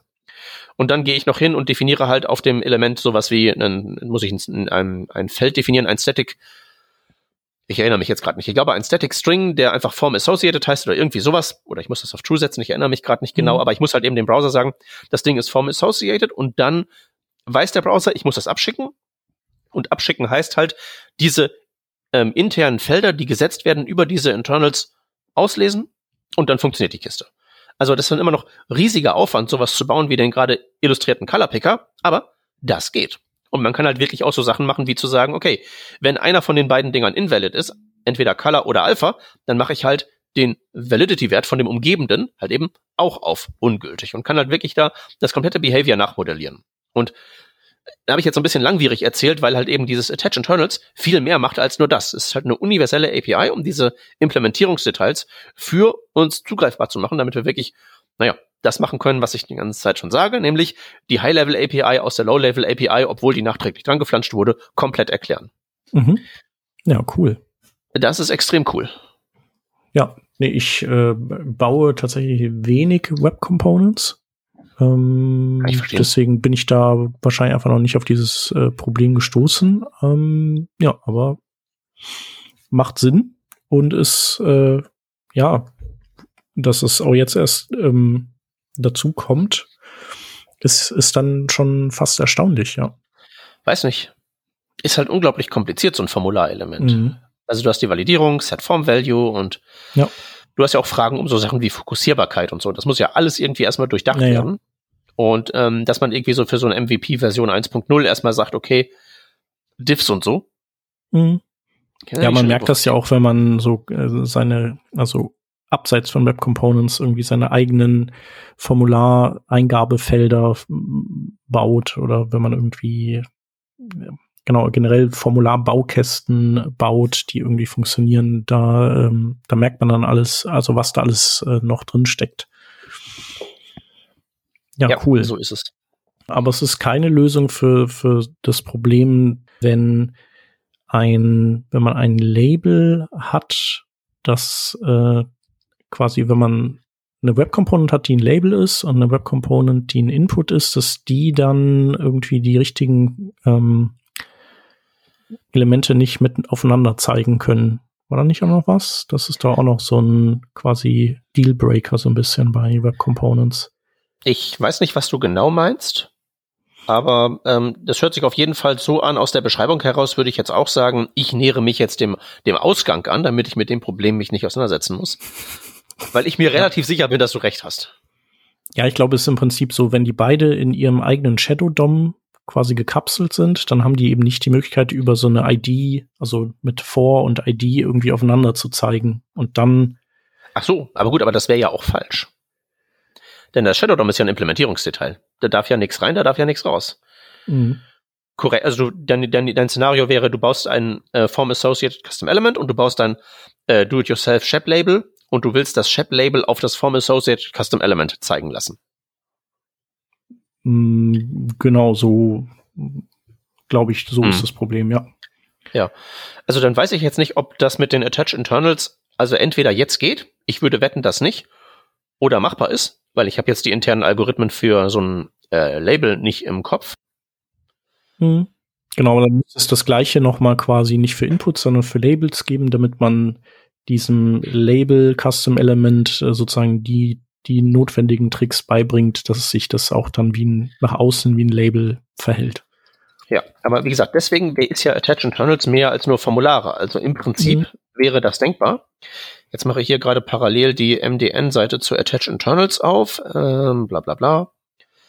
Accessibility Object Model und im Hintergrund lädt die HTML-Spezifikation, damit ich mal kurz gucken kann, ob so ein Label tatsächlich so ein, also wenn das so eine Elementklasse ist, so wie Form Associated, mhm. dann wüsste ich halt nicht, warum man das nicht machen müsst, machen könnte. Also würde ich jetzt sagen.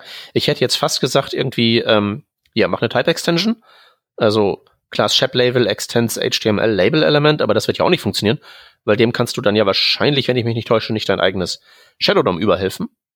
Du müsstest also wirklich ein neues Element erzeugen und das müsste halt eben wie ein Label agieren. Ja, ist äh, alles sehr berechtigt.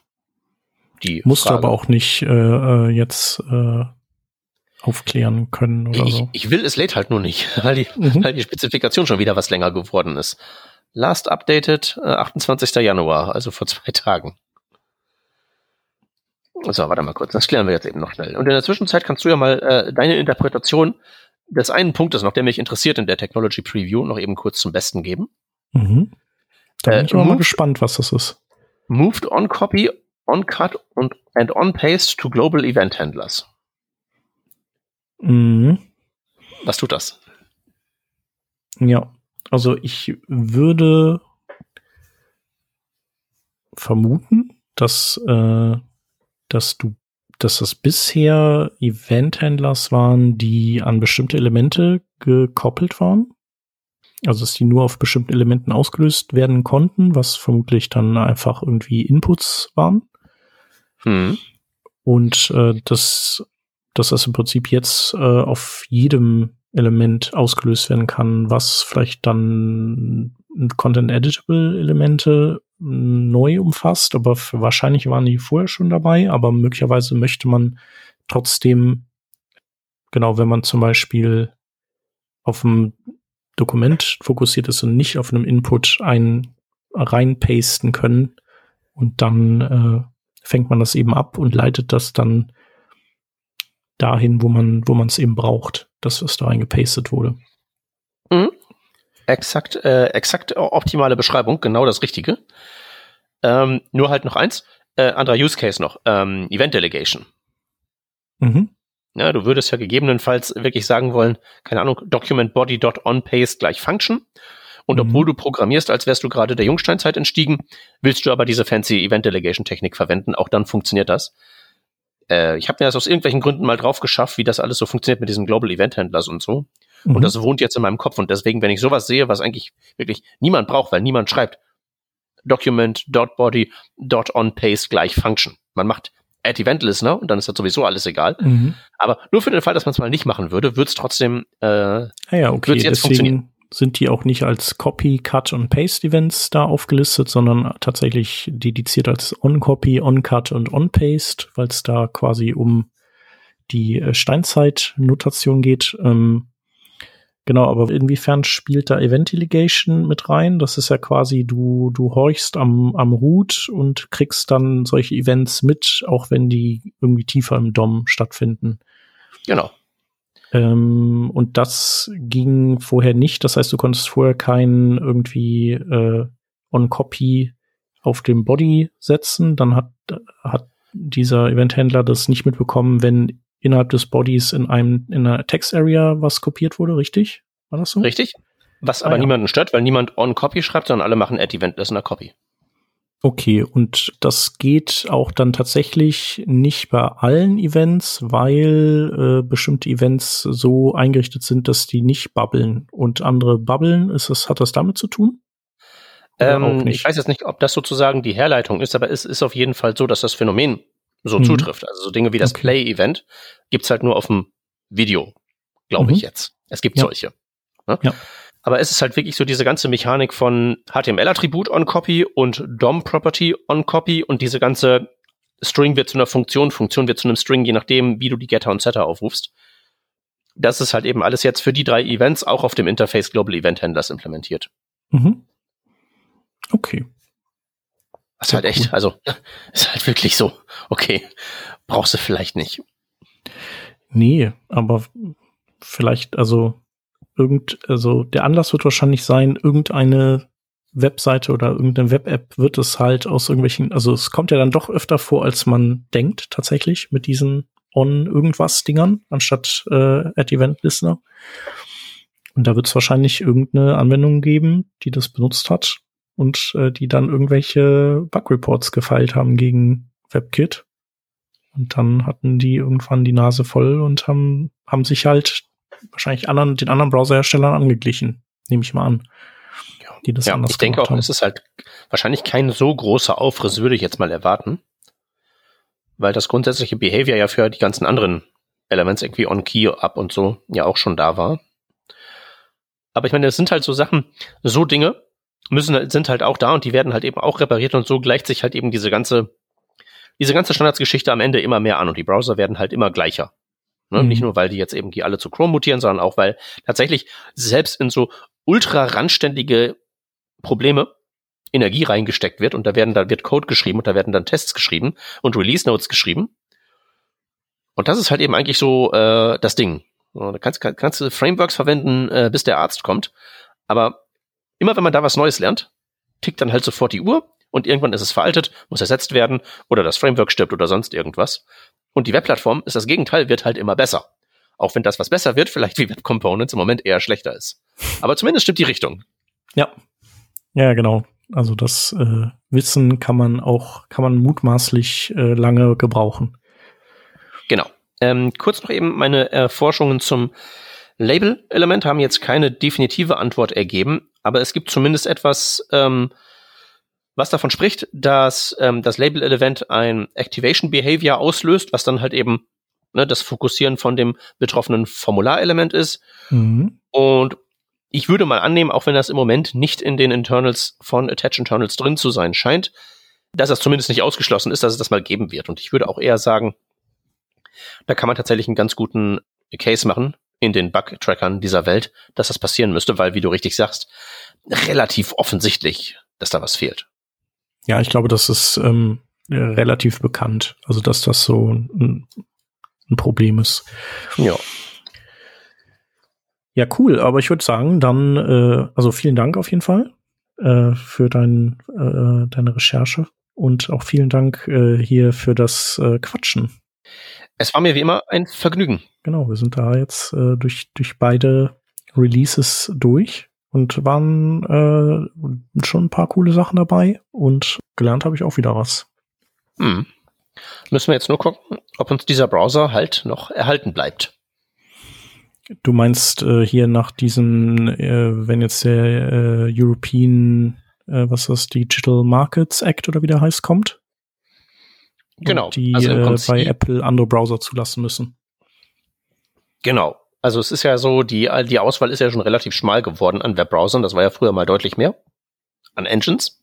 Ja. Das ist jetzt so einer von denen, die halt noch übrig ist. Und das ist ja schon so ein bisschen so der, ähm, der Kandidat gallisches Dorf. So ein ganz klein wenig, weil die ja buchstäblich hinter ihren, hinter ihren Palisaden da stehen und sich äh, mühsam verteidigen. Nur würde ich jetzt nicht notwendigerweise sagen, dass die, ähm, so wie Asterix und Obelix, definitiv die Guten sind. Aber Ja. es sind zumindest mal welche. Und ich will jetzt auch nicht sagen, dass die da mit dem Digital Markets Act, wenn die da hingehen und sagen, so, du musst jetzt hier im Prinzip ja genauso wie Microsoft damals äh, Tür und Tor öffnen für die Konkurrenz. Das, das ist sicherlich richtig. So. Und ich will nicht sagen, dass das nicht passieren sollte. Nur wenn uns dann hinterher dieser Browser flöten geht oder so auf ein Relevanzniveau vom Firefox heutzutage zurückgedampft wird, würde mich nicht wundern. So ein bisschen Mhm. Pessimismus würde ich da schon mal auf Vorrat mal haben, Ja. damit man hinterher nicht überrascht ist. Genau, andererseits muss man ja sagen, also man hat ja schon gemerkt, ich weiß nicht, wie lange das jetzt geht, also sagen wir mal drei, vier Jahre, dass die ja auch irgendwie äh, ordentlich Kritik eingesteckt haben. Genau, aber seitdem passiert auch echt ganz schön viel. Also ähm, und ich denke mal auch, dass, dass das sozusagen ein Antizipieren der Möglichkeit ist, dass eben andere Browser auch auf iOS landen. Und ähm, ja, also wenn man dann ein gutes Angebot hat, dann, dann bleiben die Leute auch. Ich meine, es ist ja schon ein Riesenvorteil, wenn du der quasi mitgelieferte Browser bist. Und das sieht man ja auch bei äh, Android und Chrome. Und ich glaube, ich meine, IE wurde ja auch viel genutzt, bis, bis halt dann einfach nur noch scheiße war. Ja, und ich meine, ähm, Edge wird ja heute immer noch viel genutzt. Der ist jetzt, das ist jetzt ja Chrome, ist jetzt, okay, der ist nicht schlechter als Chrome, aber trotzdem ist der Default halt eben, das ist, das, das ist normalerweise da in Mhm. Windows und das ist gut genug und das passt schon. Und Ja. stimmt ja auch, ist ja gut genug. Aber Edge ist halt auch keine eigene Entität mehr, so in dem Sinne. Ne? Und Chrome ist sowieso der de facto Standard und der wäre es halt eben auch, wenn er nicht bei einem Android Mhm. der mitgeliefert Genau, man sieht es ja an Firefox, also die haben ja keine Ja. eigene Plattform. Dieses ist ja eigentlich auch ein guter Browser, aber also äh, Firefox OS, das hat der so, das hat nicht geklappt. Hätten sie vielleicht auch lieber nicht versuchen ja, sollen? weiß ich nicht. Ich fand's prinzipiell schon nicht schlecht. Ich glaube, äh, ich glaube, dieses, was ich halt irgendwie wahrscheinlich, also was ich doof fand, war dieser Ansatz, dass die so ganz äh, low-levelige ähm, Geräte quasi nur rausgebracht haben, damit, damit die halt günstig sind und so. Hm. Ist, ist ja auch alles toll, aber ähm, das sind halt keine Geräte gewesen, die man eigentlich haben wollte und es waren auch keine, die Spaß gemacht haben. Nope, ich hatte einen so Ja, einen ich hatte auch so ein Teil, aber es war halt, war's cool? Komm, war's cool? Äh, nee, ab, Nee. das ist halt irgendwie so ein, so, weißt du, ich stelle mir, ich stell mir einen mechanischen Taschenrechner ins Regal, weil ist cool. Mhm. Aber ich beabsichtige nicht, den zu benutzen für meine tägliche Arbeit. Genau, es war ja eigentlich nur so ein Kuriosum. Also so, Genau. ja. Darum hat Guck, man das das, haben wirklich. Ja. Genau. wollen. Genau. Nee, und ich glaube, die von Firefox, da, das ist halt so äh, einer der Gründe für den niedrigen Marktanteil. Und wenn die WebKit-Leute irgendwie weiter Gas geben und, und äh, aufschließen, dann habe ich da jetzt erstmal nicht so viele Bedenken. Also, dass die den, äh, den Widerstand aufrechterhalten können. Ja, glaube ich schon. Man muss ja schon einige Schritte gehen, bis man dann irgendwie seinen einen anderen Browser installiert. Warum lässt man dann nicht einfach den anderen, den, oder nimmt man nicht den, der eh schon drauf ist? Ja, der halt eben natürlich auch viel besser ins Betriebssystem integriert werden kann. Einfach nur, weil man sich dann natürlich als Mobile Safari zum Beispiel es leisten kann, sich darauf zu konzentrieren und man als Chrome ja irgendwie für alle irgendwie eine Extrawurst braten muss, was rein von den Ressourcen, die sicherlich leisten können, aber es macht es ihnen halt auch nicht leichter. Ja. Ja, wir werden sehen, wie es weitergeht. Ja, also ich bin jetzt ja nun wirklich nicht die Apfeltasche vom Dienst oder halte jetzt da ähm, Apple und Safari für die Guten. Aber ich würde ihnen trotzdem wünschen, dass sie da am Leben bleiben. Und Mhm. es bringt ja was. Ich meine, wir haben ja hier mehrfach gesagt, so, ah, geht jetzt in Safari, aber Firefox kann es nicht, ist hier noch nicht implementiert, dann Ja. noch nicht fertig. Ja, es gibt halt einfach bestimmte Bereiche, da sind die einfach stark und Ja. anderen sind die halt nicht so stark. Ich würde sagen, so, so Web-APIs sind die traditionell eigentlich eher nicht so besonders stark und aber so äh, Rendering-Zeugs und sowas, da sind die ja echt immer vorne weg. Ja, CSS und so, ne? Es ist ja Mhm. wirklich, wirklich schon gut. Also ja, ähm, machen sie gut so, sollen sie weitermachen. Ich wünsche mir auch, dass sie weitermachen, damit die Zukunft nicht eine komplette Monokultur wird. Ja, mal sehen, wie es äh, in der äh, Revision äh, äh, 750 dann ausschaut. Ich mache mir einen wenn wir uns Kalendereintrag. wieder treffen. Super, dann äh, Dankeschön. Ich habe zu danken. Vielen Dank an die Hörerinnen und Hörer fürs Zuhören. Äh, wie von erwähnt, wenn ihr Input habt oder Fragen, zum Beispiel zu der Grid-Implementation, die ich gemacht habe, dann haben wir jetzt eben dieses Draft.community, was so quasi einfach eine Landingpage ist, wo ihr dann in unseren Slack kommt. Und da sind auch andere Hörerinnen und Hörer drin. Also, wenn ihr möchtet, schaut da vorbei oder schickt uns eine Mail an comments at workingdraft.de oder ihr findet uns natürlich auf Twitter und äh, Mastodon. Genau, und bevor wir hier äh, Schluss machen, ha- haben wir noch eine Sache vergessen. Wir wollen nämlich noch dem Hannes danken. Der ist nämlich unser neuester äh, Patron-Patron. Vielen Dank für deine Unterstützung. Und äh, bleibt noch zu sagen, wir hören uns nächste Woche. Da geht es wahrscheinlich um nochmal um Ausbildungswege zum Webentwickler und Webentwicklerin. Genau, hatten wir ja schon mal. Ich glaube, da ging es um Studium und so. Und äh, das nächste Mal wollen wir mal den anderen Weg dahin ähm, beleuchten. Wenn alles klappt. Und nicht wieder irgendwelche Krankheiten dazwischen kommen, Genau. wie bei der Revision 557. Also, bis nächste Woche. Macht's gut. Bis dahin. Tschüss. Tschüssi.